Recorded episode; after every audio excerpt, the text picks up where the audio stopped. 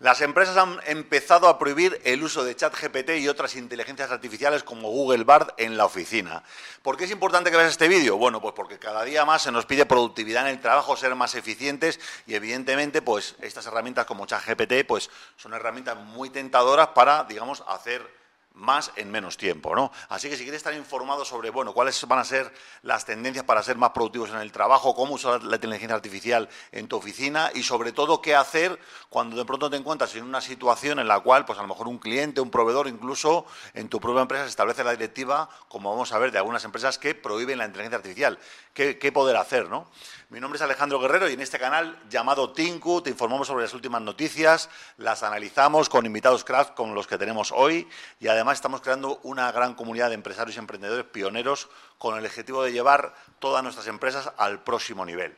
Y no, no tienes que estar en Silicon Valley ni en Stanford para triunfar en los negocios. Desde aquí mismo, desde España, estamos apoyando a más de 5.000 empresarios y emprendedores en esta gran comunidad que es Tinku. Tiene más información sobre todo esto en la descripción del vídeo y en los enlaces de la bio. Bueno, vamos al tema. Estoy hoy con José Luis Portela eh, de Magdalen. ¿Cómo está José Luis? Bienvenido. Muy bien. Y estoy aquí también con Agustín Márquez, habitual de la casa. ¿Qué tal, Agus? ¿Qué tal? ¿Todo bien? Bien, bien. Bueno, vamos al tema, ¿no? El vídeo va a tener dos partes. En la primera vamos a ver el tema de que hay empresas que están directamente prohibiendo el uso de la inteligencia artificial, ¿no? Y han puesto como tres, como tres causas. Una de ellas la privacidad, eh, otra de ellas las respuestas inexactas y otro el riesgo del sesgo. Eh, vamos a empezar, por ejemplo, por el tema de la privacidad, si os parece. Eh, ¿Cuáles son las, las, las, las posibles justificaciones que veis de que haya empresas importantes que de pronto estén diciendo, oye, esto de, la IA eh, vamos a pararlo porque puede haber un boquete con la privacidad. ¿Qué, problemas veis que puede encontrarse una empresa con, esto?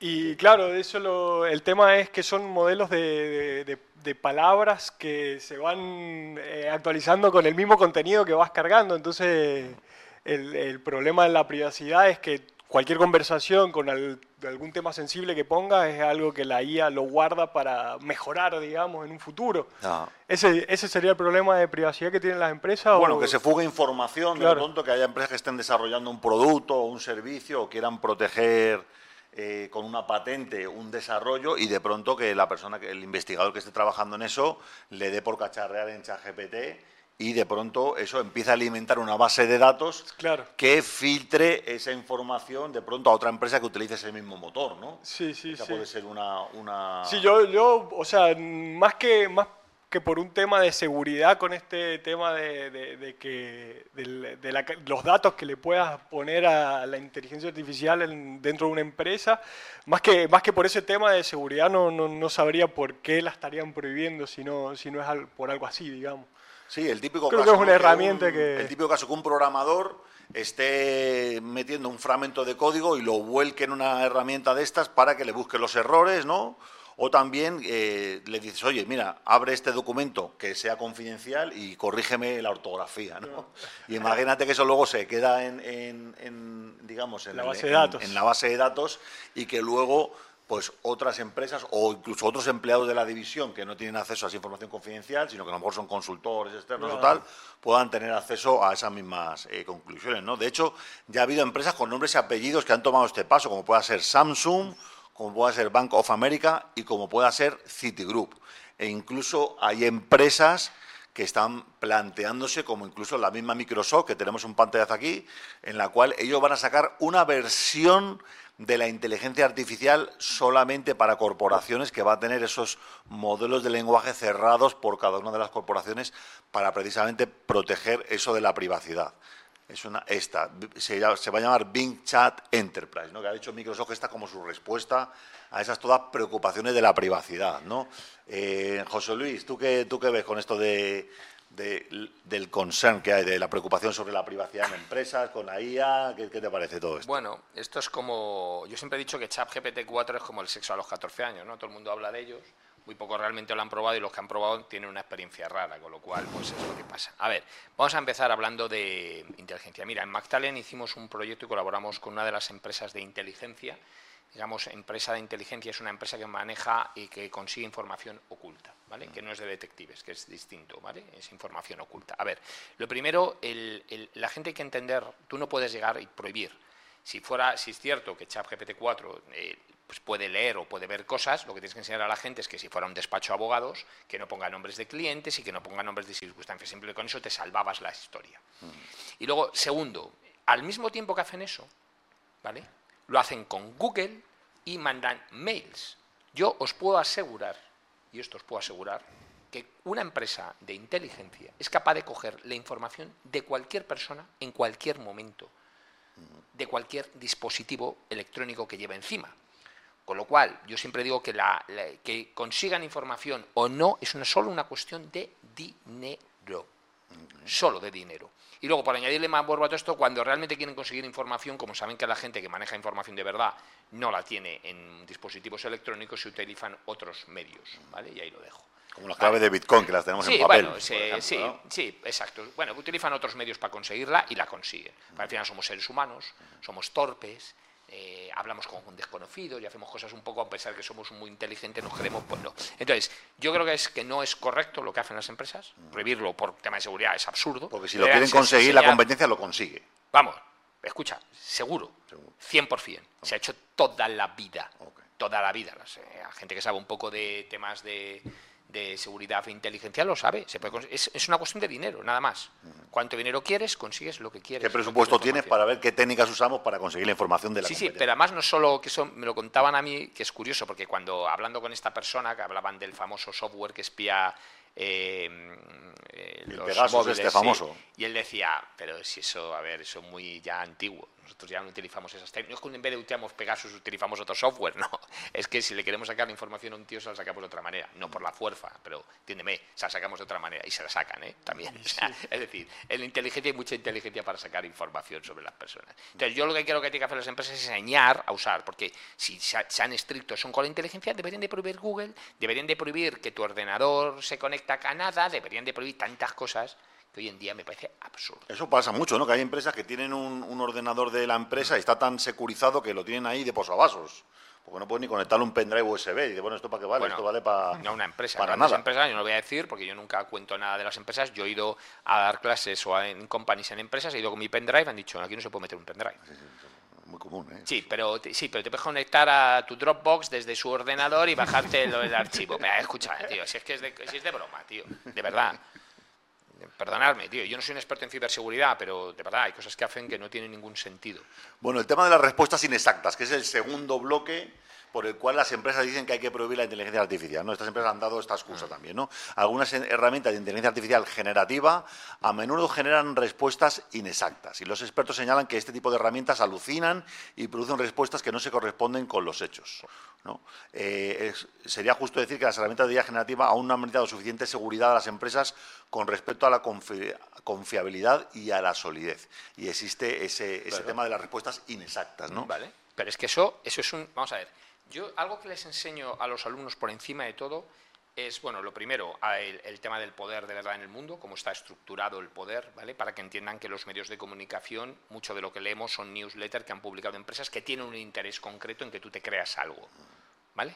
de una manera. Y además, una vez que esa creencia se hace popular, se repite. no puedes, ¿vale? Con lo cual, la mayoría de la información que aparece y que creemos que es cierta, no es cierta. Entonces, si una empresa quiere cercionarse, alguien está leyendo, pero simplemente yo escojo y, no sé, quiero hacer una estadística, quiero saber eh, cuál es la población de Guinea Ecuatorial. Me puedo ir a la Wikipedia, es un dato, probablemente sea bien. Pero a lo mejor, cómo es estructurada la economía, a lo mejor lo que pone la eh, Wikipedia sobre Guinea Ecuatorial no es cierto.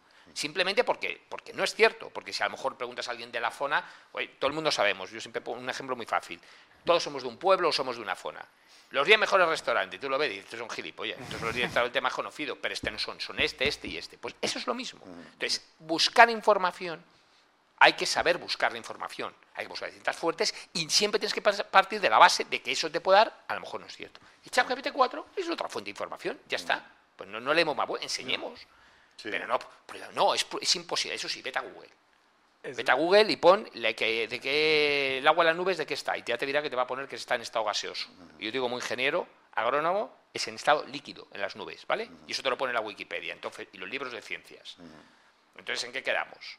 Sí, claro, aquí lo que intentamos muchas veces en Tinku es precisamente lo que tú comentas de enseñar, ¿no? de, crear conciencia de que la gente eh, no puede eh, creerse una verdad, digamos, de manera automática. ¿no? Cuando tú, por ejemplo, enciendes Netflix y ves ahí una serie de películas, esas no son las mejores películas, son las películas que Netflix, que es el que te las pone delante, son las que tienen, ¿no? O cuando, por ejemplo, si tú vas a un kiosco de periódicos y resulta que vas a Barcelona, pues te vas a encontrar que no encuentras ni el As ni el Marca, encuentras el mundo deportivo y tal. ¿Por qué? Porque son los periódicos que ha puesto el señor, que es el dueño del kiosco para que tú elijas. No, todo eso pasa con Internet. Internet es increíble, ¿no? esa, esa intervención que hay sobre que la gente, voy a Internet y la gente abre Chrome, Google Chrome, abre el navegador. Es que eso no es Internet. Ahí ya estás en una ventana sesgada por los intereses de Google. lo que más claro se ve son los anuncios de patrocinados, pero también la información que no está indexada, porque si a Google no le interesa que tu empresa o que un país entero no salga en la búsqueda de Google, es que te, te quitan de en medio, ¿no? Y otra cosa, para ser polémico, los estudios de las universidades. De verdad que hay una, una sesgo, digo, según un estudio en la universidad, la gente ya se cree que es verdad.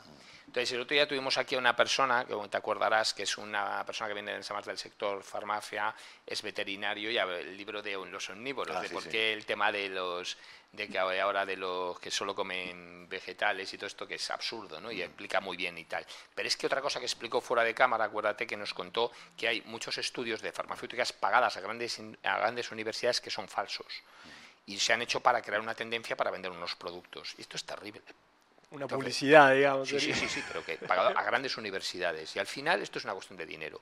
Y empiezan a decir que una cosa es buena o que es mala según un estudio en la universidad. Te puedes encontrar, y lo, como lo firmo en la universidad, pues tú ya dices, según un estudio en la universidad, esto es, esto es verdad. O, como los, como los estudios de Customer Satisfaction de las empresas, ¿no? que lo, encargas a una empresa independiente y resulta que la empresa independiente se, mete en problemas porque el CEO de la empresa o el director de atención al cliente de la empresa no quiere que salgan las cifras como salen, sino que quieren que se maquillen, ¿no? Para todo, las cifras del país, de economía, del paro, de todo. Pues, eso pasa constantemente. Bueno. vamos, vamos a ver la tercera parte de, del porqué que habla de los sesgos, de los sesgos que también se claro, entiendo que salen de los humanos y se pasan a la, inteligencia artificial.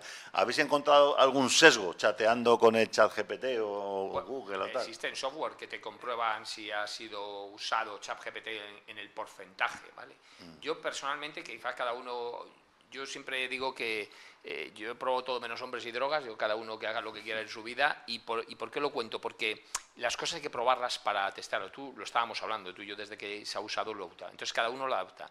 Yo como escribo mucho, no escribo bien, precisamente soy ingeniero, no tiene tal. Eso sí, el texto es entero mío y se lo suelo dar a ChatGPT 4 para que me mejore ese texto, mejore la redacción, la forma. Y a veces incluso le digo, como sí que puedo, soy normalmente más agresivo hablando que escribiendo, ese toque de agresividad o puntillo que tengo, quiero que se lo dé. Y ya me lo va pillando y me lo va creando. Entonces, a mí me funciona para ese caso concreto. Seguro que hay gente que dirá, pues mira, a mí no. Porque yo, eso sí, abiertas preguntas generales, ¿no? lo típico eh, de dirección de proyectos. ¿Cuáles son las 10, así abierto, cuáles son las 10 causas por las cuales los proyectos fallan? Bueno, pues de las 10 que me pone, yo te digo que hay cuatro mucho más importantes que no, que no nombre. Lógico, porque se está bebiendo de fuentes generales que la gente no sabe. Vale, bien. O tú, que sabes tanto de publicidad, seguro que le dices, ¿cuáles son las 10 cosas que tiene que cumplir un anuncio de publicidad? Seguro que tú te lo lees y te mueres de la risa. Ahí no creo que funcione bien, porque para mí es como un Google. Pero sí co-creando lo que tú le das añadiéndole. Y sobre todo a mí me gusta mucho que una vez que escribe, le, que le puedas decir, escríbelo como si fuera para una revista científica, escríbelo lo que yo te he escrito, escríbelo como si fuera en, tono gracioso, escríbelo y eso lo hace muy bien. o, por lo menos mi interpretación, eso sí, ChatGPT 4, ¿eh? no el 3. la versión de pago. Sí, sí, hay un salto, un salto muy grande. Claro, lo, que hablan acá en la noticia es de que sí puede haber un sesgo por el tema de, que todos los datos que se utilizan son cargados por humanos, digamos, y, que puede estar sesgada el, punto de vista, pero lo que sí yo, yo creo que eh, es un poco eh, controlar, digamos, lo que hace la inteligencia artificial y ver el, cuál es el resultado antes de publicarlo. O sea, yo, yo creo que si vos pones el prompt eh, y el resultado, copias y pegas y lo pasás directo, sí vas a tener problemas. Yo creo que hay que utilizarlo como una herramienta, como dice José Luis, tratar de eh, que te ayude a mejorar pero que no te haga todo el trabajo porque no está preparado para hacer el trabajo. Vamos a ser sinceros. Se nota. A ver, que es que yo la verdad, dice, no es que soy polémico, no, soy independiente. A ver, a mí me hace gracia, dice la gente, no, es que ahora las consultoras utilizan ChatGPT 4 y entonces no crean y entonces todo es copiado. Escucha, yo he trabajado en una consultora. El copy-paste lo hacíamos todos, que, tampoco es malo. Porque ya ha habido gente, porque son las best practice, copiadas de las best practice, de las best practice y tal. Pero las presentaciones, el 90% era igual a la que le hacíamos a una empresa y a la competencia y al otro. Que tampoco es tan malo, pero se ha hecho toda la vida. El copy-paste se ha hecho toda la vida. Toda la vida. ¿Y ahora qué pasa? ¿Que con ChatGPT 4 nos echamos las manos a la cabeza? No, es lo mismo. Lo que pasa es que es cierto que hay que meterle una capa por encima, ¿vale? De inteligencia, hay que poner una capa por encima de creatividad, pero que te dé el 80% del contenido es que, a ver, es que no hay color. o sea, es decir, es que hay cosas que es que están más que reinventadas y no es malo a veces el copiar con matices. Pero lo que sí digo, se ha hecho toda la vida. O sea, el control C, control V, yo creo que es el coso más buscado. Y yo recuerdo, y a mí no me importa decirlo porque es verdad, yo recuerdo decir, a ver señores, vamos a hacer una presentación para fulanitos. Por favor, chequear que no aparece la palabra tal. ¿Por qué? el si cliente vas- anterior, el cliente anterior. el cliente anterior, coño, eso lo hace todo el mundo, lo hacen los abogados, lo hace tal, lo he visto en mogollón de gente, gente que ha recibido un contrato de abogado, oye, es que en vez de mi nombre pone otro, es que en vez de la empresa, ah, sí, perdona, me equivoqué, ¿cómo que me equivoqué? Te ha cometido el otro contrato, que a lo mejor, oye, si el otro contrato está bien, no pasa nada, pero no seamos un poco realistas y no cínicos. Pongamos atención a los detalles. Claro. Bueno, nos queda todavía ver el tema de la pregunta del día, pero antes, bueno, te voy a recordar que si te gusta esto que estamos comentando, le des like, te suscribas, le des a la campanita, escríbenos en los comentarios, ya que, bueno, leemos todos los comentarios. Y como te estábamos contando, pues este es un poco el panorama que hay, ¿no? Con el tema de la inteligencia artificial y la prohibición que está habiendo en algunas empresas importantes, ¿no? Si te gustó el vídeo, dale eh, eh, el like y ya te digo, síguenos. Y vamos a ver la parte final del de lo que queríamos comentar hoy, que es la pregunta del día, ¿no? que aquí la- os la ponemos en pantalla y también bueno, se la transmito a José Luis y a Agus, que están hoy conmigo. La pregunta del día que es la siguiente. ¿Han prohibido en tu empresa o escuela el uso de las inteligencias artificiales? José Luis, empezamos por ti, venga, que tú estás de Yo- profesor en el. IE. Yo, el, el, el IE, gracias a Dios, y lo digo con cariño y respeto, a estamos en, otro, en otra película. O sea, y digo en otra película de verdad porque es que lo veo. O sea, es decir, el- lo primero que hubo es hay libertad de cátedra, que eso para mí es muy importante, ¿vale? Pero lo segundo, yo, yo personalmente, ¿qué he hecho? Yo les he obligado, no, no les he dicho que no lo puedan usar. Bueno, primero, yo si fuera ellos, yo lo usaría. Por tanto, parto de la base de que yo lo usaría. Es que además yo siempre el primer día cuando llego a clase les digo, a ver, señores, eh, si yo tengo dos carreras de ingeniería, un doctorado y un Executive MBA, los juegos o trucos para copiar, estoy seguro que me los sé mejor que vosotros. O sea, no tratéis de engañarme porque por ahí no van a ir los tiros.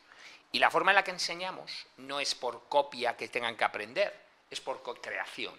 Con lo cual, nos hemos cargado ese sistema desde hace tiempo. Es más, yo les digo, usar ChatGPT 4. No lo, no lo dejéis de usar, usarlo, porque yo lo que les enseño es a pensar.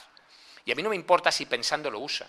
El otro día tu- tuvieron un test, les hice 10 preguntas, les digo, podéis acceder a todo, mis presentaciones, a todo, y si os apetece usar ChatGPT 4, usarlo. Eso sí, ponérmelo, pero para que yo viera simplemente cómo lo han usado, pero que yo lo vea positivo. ¿Por qué no?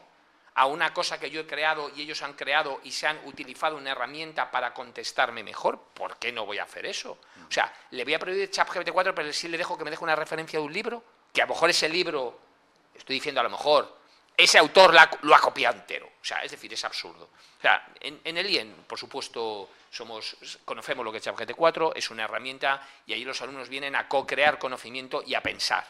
Por tanto, es una herramienta que la pueden utilizar. En tu caso, Agus, eh, Eh, sí, yo lo uso para escribir más que nada, para, bueno, también sacar ideas por ahí cuando estás un poco trabado a la hora de redactar. eh, como, como decía el otro día el, eh, Nacho que vino acá, eh, la hoja en blanco, digamos, es un problema y, y al tener disparadores todo el tiempo, yo creo que, que para ahí, para utilizar como una herramienta disparadora de creatividad está muy bueno. Eh, sí tiene un montón de cosas que corregir y sí creo que no hay que dejarlo a- con total libertad y copiar pegar directamente del navegador porque ahí sí que no tiene sentido pero utilizarlo como una herramienta para mejorar como dice José Luis y para o sea que sea una herramienta y que no sea el reemplazo de un trabajo o Sí, sea, sí, sí. sea una herramienta para el trabajo para, para ayudarnos digamos Aquí nos está valiendo mucho, de hecho, para hacer lo que es el texto, resumen de este, este- estos vídeos. Precisamente nosotros utilizamos un documento de escaleta donde ponemos no solamente las cosas que hablamos y las fuentes, sino que también ponemos el nombre de las fotografías, ponemos también eh, cuáles son los titulares de cada parte del artículo y se mete también mucha basura de formato de texto en esa escaleta y lo bueno que tiene cuando tú le dices, metes todo eso a, porrillo en, en ChatGPT, le dices, sácame el resumen de esto, él limpia el texto y te saca los hashtags. Eso es una cosa que la verdad estamos siendo mucho más eficientes. Una, José Luis. cosa, eh, porque igual a lo mejor ahora cuando he contado lo que he contado, eh, a lo mejor la gente... En el IE hay una cosa que tenemos a, a rajatabla, es la ética. ¿Vale? Y solo llevamos a rajatabla. En el IE, en todos los exámenes, en todos, tenemos unos software de control y gestión para asegurarnos que nadie hace cheating. Para mí, cheating sería engañar al profesor mediante cualquier mecanismo, que podría ser también el uso de ChatGPT 4, ¿vale? Podría ser. Entonces, no solo en, utilizamos software que controlan los eh, y monitoreamos lo que está haciendo el alumno en tiempo real en su ordenador, evidentemente está permitido, sino que además tenemos no solo un profesor vigilando, sino varios. ¿vale? O sea, cuando he dicho que dejamos utilizar yo en mi clase eh, ChatGPT 4, no quiere decir que dejemos que copien o que dejemos que tal. Es más, eh, no son ya los exámenes no están cerrados, son abiertos precisamente para que no suceda eso, pero les dejamos utilizar herramientas también, dependiendo del profesor. El profesor puede decir que él no, él prohíbe utilizar algo, pues lo puede utilizar. Puede decir, yo prohíbo utilizar mis eh, slides, por ejemplo, eh, tiene que ser algo que quiero que lo hayáis memorizado por lo que sea, o sea, es abierto, pero controlamos muy bien eso. Lo que pasa es que en mi caso, para mi asignatura y mis operaciones, yo creo que es positivo y dejo que lo usen, eso sí, controlando que no hacen trampas. Mm la verdad es que bueno, cuando te dejan jugar un juego y no tienes restricciones, parece que el juego va a ser mucho más difícil, ¿no? claro, otro punto.